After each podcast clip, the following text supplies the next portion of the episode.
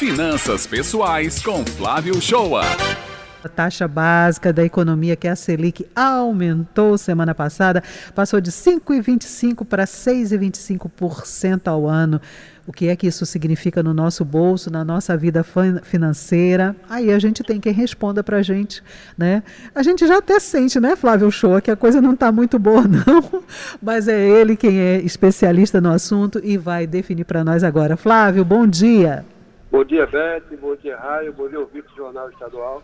Pois é, né? A Selic, que é a nossa taxa básica da economia, pulou de 5 para 6,25, né? Ela é um dos instrumentos de política monetária, né? Lembrando que ela é decidida pelo COPOM, que é o Conselho de Política Monetária do Banco Central, e se reúne a cada 45 dias. É, a Selic, ela já tem uma tendência na próxima reunião a ser aumentada para 7,25. Mercado já enxerga que ela vai virar o ano acima de 8% e que a gente vai ter uma Selic acima de 9% em 2022. O bom é que ela já ganha para a projeção da inflação para os próximos 12 meses, que é de 4,93%, 5%. Né? Ela é um instrumento para ver se o Banco Central coloca, junto com outros instrumentos, a inflação naquela meta, que a meta para o ano que vem é uma inflação de 3,5%, com tolerância de 1,5% para cima ou para baixo. Né? O que, é que vai mudar? Primeiro, os empréstimos eles ficam mais caros. Pois os bancos eles vão captar recursos um valor, uma taxa maior e vão repassar isso para o cliente tomador. Né? Então a gente tem dois fatores que irão encarecer os empréstimos nesse final de ano.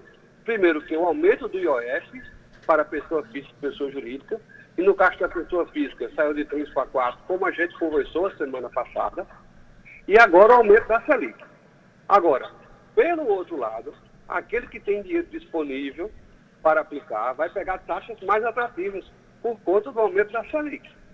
Principalmente no mercado de renda fixa, né? A gente tem produtos como CDB, LCI, LCA, que são atrelados ao CDI, que ele orbita em torno da Selic. Então, para quem está devendo, vai pegar dinheiro mais caro. Para quem tem dinheiro sobrando, vai ter uma remuneração maior. A poupança, a poupança não muda a regra, porque a poupança ela continua a remunerar 70% da Selic até quando a Selic for menor do que 8,5%. Se a Selic passar de 8,5%, e essa é a tendência para o ano que vem, aí a poupança muda a regra, que ela vai começar a remunerar, em vez de 70% da Selic, ela vai remunerar 6% mais a TR.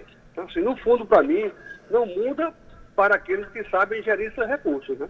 Quem possui reserva de emergência, quem tem carteira de investimentos e são conservadores, só tem a ganhar com o aumento da Selic. Ainda mais com a continuidade desse aumento e a perspectiva do controle da inflação, né? Será o melhor dos mundos, né?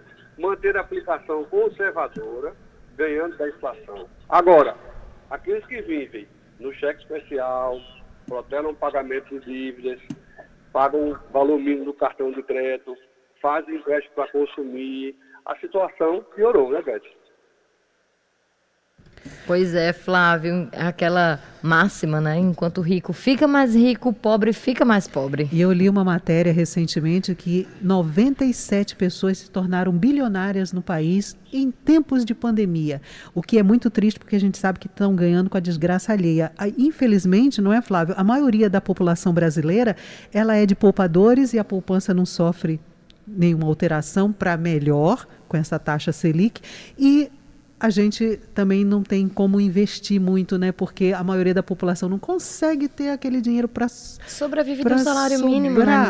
Seria bom, né? É como você disse, seria o melhor dos mundos se todos nós pudéssemos ter dinheiro para investir nesse momento. Agora vale a máxima, segurar o dinheiro, tentar organizar, porque a coisa com essa taxa Selic a gente só fica sabendo que a coisa vai piorar lá na eu frente. Acho, eu acho assim, quem tem educação financeira não importa a classe social, ele vai se beneficiar, tá?